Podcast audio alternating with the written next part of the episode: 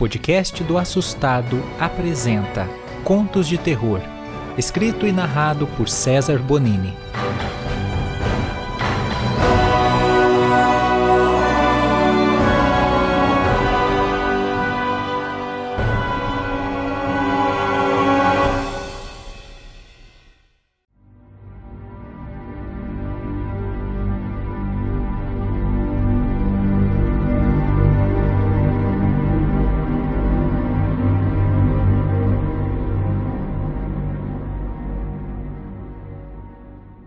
Meu nome é Igor, tenho 19 anos e essa história que eu vou contar aconteceu comigo há dois anos.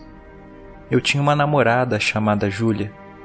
Nosso relacionamento era incrível, porém nos víamos pouco.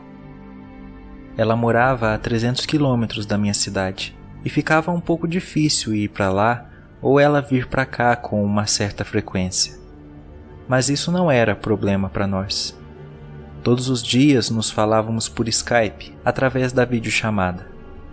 Por volta das 11 horas da noite, mais ou menos, a gente se falava. Algum tempo depois, o computador dela acabou queimando com um raio que caiu na cidade. Ela ficou desesperada, pois precisava terminar alguns trabalhos para a faculdade e também conversar comigo. Eu disse que da minha parte não tinha problema, pois poderíamos conversar pelo celular mesmo. Ela nem quis me ouvir direito. Foi logo atrás de um notebook usado, pois não teria condições de comprar um novo tão rapidamente. Duas semanas depois, ela apareceu com um muito bom. Disse que comprou em um site de vendas e pagou muito barato. Confesso que tenho um pouco de medo desse tipo de compra, mas era uma necessidade, então eu nem dei muito palpite. Hoje eu me arrependo de não ter falado nada. Uma noite, nós estávamos conversando por videochamada quando percebi alguém passando atrás da cadeira dela. Logo perguntei se havia alguma pessoa lá no quarto. Ela disse que não e perguntou por quê. Eu desviei o assunto para não deixá-la preocupada, pois poderia ser coisa da minha cabeça. Alguns minutos depois, o vulto passou novamente, mas dessa vez ficou parado atrás dela. Meu coração acelerou e aquilo começou a se aproximar lentamente de Júlia. Foi aí então que gritei para ela olhar para trás. Na mesma hora, ele desapareceu e ela ficou muito assustada com minha reação. Eu tentei explicar que tinha alguém atrás dela, mas não acreditou em mim achava que eu estava tentando assustá-la. Ela acabou encerrando a chamada naquele dia. Eu pedi desculpas, mas sabia que tinha alguma coisa lá. Eu não estava ficando louco, e não era coisa da minha cabeça. Não mais. No dia seguinte, assim que acordei e peguei meu celular, notei que Júlia não havia mandado mensagem de bom dia. Isso nunca aconteceu. Mesmo ela estando brava comigo, sempre que acordava, sua mensagem estava lá. Comecei a entrar nas redes sociais dela, mas a última visualização era da noite passada. Tentei ligar, mas não atendia. Nessa hora eu entrei em desespero. Alguma coisa havia acontecido com minha namorada. Sem pensar duas vezes, peguei o carro e fui até a casa dela.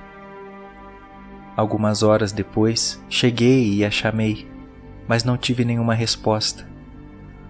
Como eu tinha a chave da porta, abri e vi algo terrível.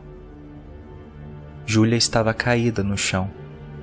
Seu corpo estava preto e fedia muito.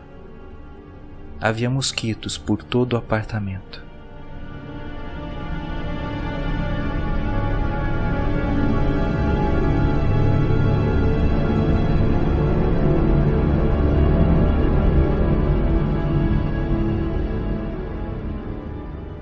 Eu entrei em choque.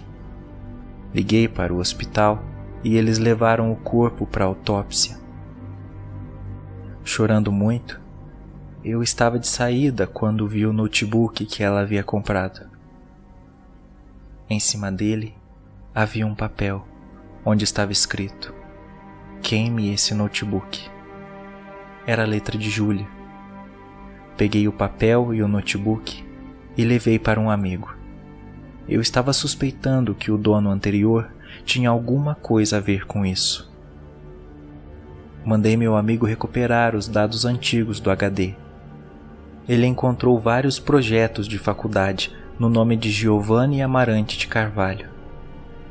Eu então fui até a universidade que esse rapaz estudava e procurei por ele. A recepcionista, um pouco abatida com minha pergunta, disse que o Giovanni havia sido assassinado. Ele estava a caminho da universidade e foi parado por dois homens em uma moto que queriam roubar seu notebook. Ele tentou fugir, mas um dos homens atirou nele e o matou. Depois disso, eles pegaram o notebook e levaram. As coisas começaram a fazer sentido para mim. Minha namorada provavelmente comprou um notebook roubado e o vulto que eu vi deveria ser esse Giovanni, que acabou matando ela. Porém, o pior ainda estava por vir. Chegando em casa, eu recebi uma ligação do necrotério. O resultado havia saído. Minha namorada morreu de parada cardíaca há pelo menos três dias.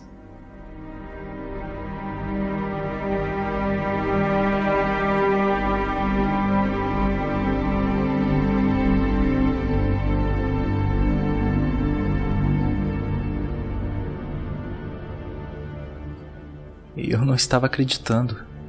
Havia conversado com ela na noite passada. O doutor disse que era impossível ela ter morrido no dia anterior pelo estado do seu corpo.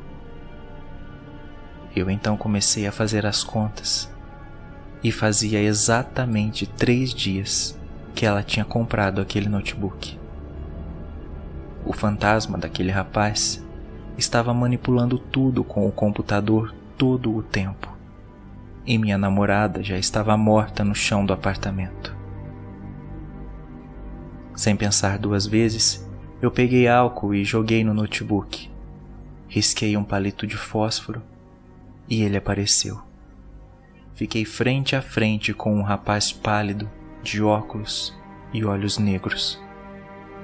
Com muita raiva, atirei fogo no notebook e o fantasma desapareceu. Tome muito cuidado com os objetos usados que você compra. Você não sabe do passado deles.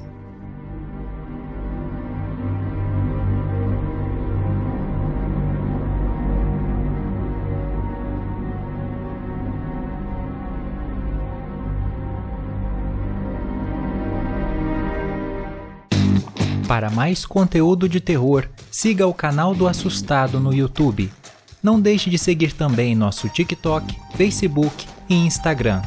Seja um parceiro do podcast Contos de Terror e anuncie conosco. Todos os links na descrição.